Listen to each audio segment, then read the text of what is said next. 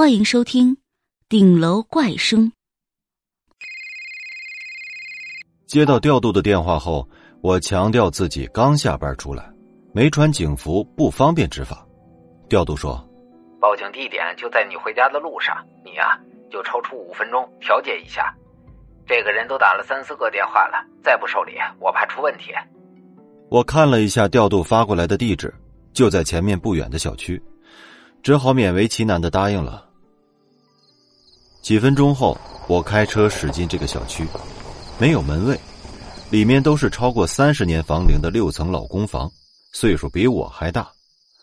我来到七号楼四单元五楼，敲了敲西户五零二的门，一个驼背老太太把门打开了一条缝，警觉的盯着我。我是警察，是您报的警吧？我掏出证件，亮了亮警徽。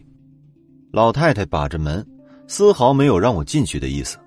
她指着楼上说：“楼上有怪声，吵得我睡不着觉。”我有些无奈说：“哎，您可以找物业呀，报警解决不了问题，不能因为这个就把别的住户抓起来呀。”我们小区人口少，物业收不上钱，前两年就走了。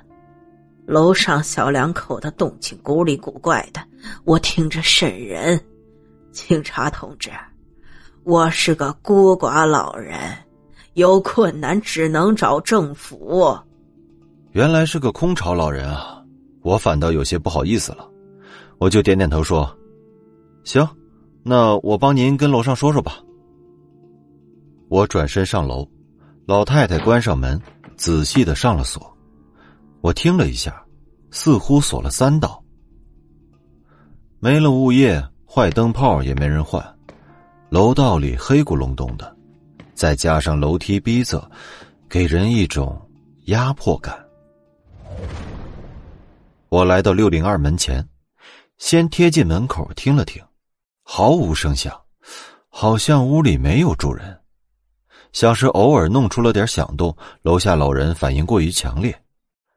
稍微等了一会儿，屋内还是安静如初，看来问题已经自行解决了。我正要走开，忽然听到里面传出咯吱咯吱的声音，像是什么东西在地上摩擦。不过很快就消失了。我皱了皱眉，敲响了门。开门的是个二十来岁的姑娘，穿着白色棉睡衣。神情冷淡。呃，楼下有人投诉说你这里有动静，吵到了他睡觉。啊，可能是我做饭的声音。你这里几个人住？我越过他头顶往里瞧，没看到另外的人。嗯，现在就我一个。他略微考虑了一下，才说：“不是小两口。”他的停顿引起了我的职业敏感。我掏出证件，我能进去看一下吗？楼下报警了，按照规定必须处理一下，写个报告啊！感谢您的配合。出乎意料，姑娘并没有抵触，仅仅愣了几秒钟，就做出了决定，把我让了进来。这是套简装的一室一厅，大概五六十平米，客厅里陈设朴素。靠墙是一组沙发和一张桌子，正对着一个电视柜。洗手间和卧室并排在客厅左边，两间房门都关着。客厅右边是厨房，毛玻璃门虚掩着。房子格局中规中矩，只是天花板有些低矮，令人压抑。我俩坐到沙发上，我掏出纸笔，先询问了一些基本信息。他叫韩林，二十四岁。在一家贸易公司当文秘，有个做销售的男朋友叫罗宇，但最近出差了。刚才进门时，韩林示意我不用脱鞋，说：“地板很旧，比鞋干净不了多少，不用换了。”我特意瞄了一眼鞋架，上面有双擦得锃亮的男士皮鞋，应该是四十号的。做完简单的笔录后，我有心去卧室看一眼。可没有搜查证，不方便提出过分的要求。客厅里没什么异常，我正准备离开，那咯吱咯吱的声音又传了出来。声源在左边，不知道是来自卧室还是卫生间。这什么声音？啊，是地板，这个老楼的地板都松了。韩林说完，走到墙角处踩了踩地板，果然发出了类似的咯吱声。不是说家里就他一个人吗？那么是谁踩了卧室的地板？我用狐疑的眼神盯着他，韩林马上意识到了。啊，卧室没有人，房东装的是燃气地暖，地板下面铺了一套热水管，地暖太干燥，热气往上轰，慢慢地板就开裂了。再有半个月就到供暖季了，我提前给热水管通通水，做个预热，地板受热。偶尔就咯吱咯吱响，他说的挺合理。我用脚后跟在地板上磕了磕，发出咚咚的声音。看来下面空间不小。楼下的住户经常投诉你吗？韩林摇摇头。我们刚搬进来一年，以前从来没有过。如果是地板的声音，那应该经常响。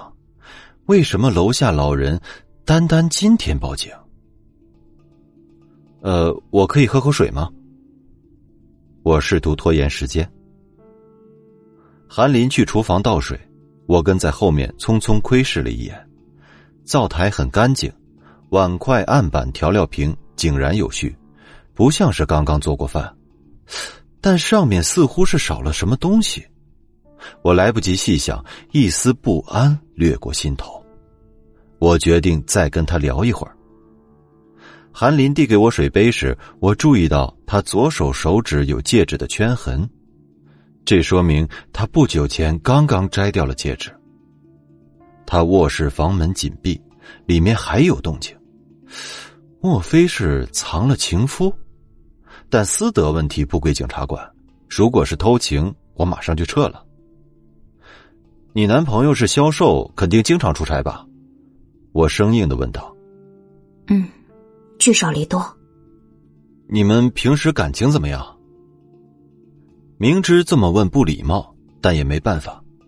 但韩林并没有觉得受到了冒犯，他嘴唇翕动，眼神热切，看样子有话要说。我俩曾经很幸福。韩林一张嘴，我就知道有故事。我俩认识的时候都刚毕业，挣的很少，房子都租不起。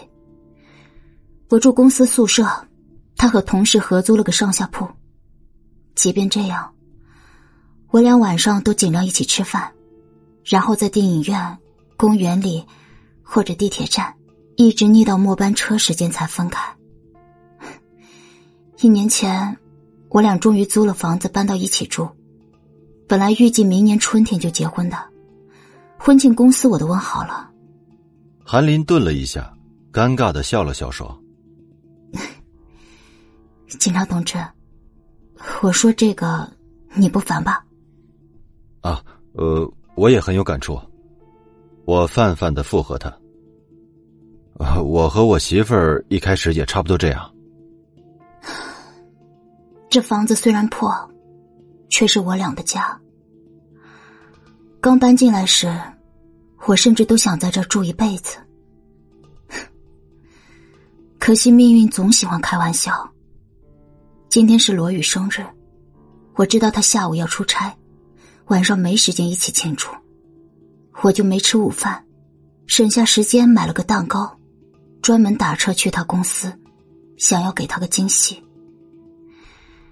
他们公司占据了一个楼层，外面是玻璃墙。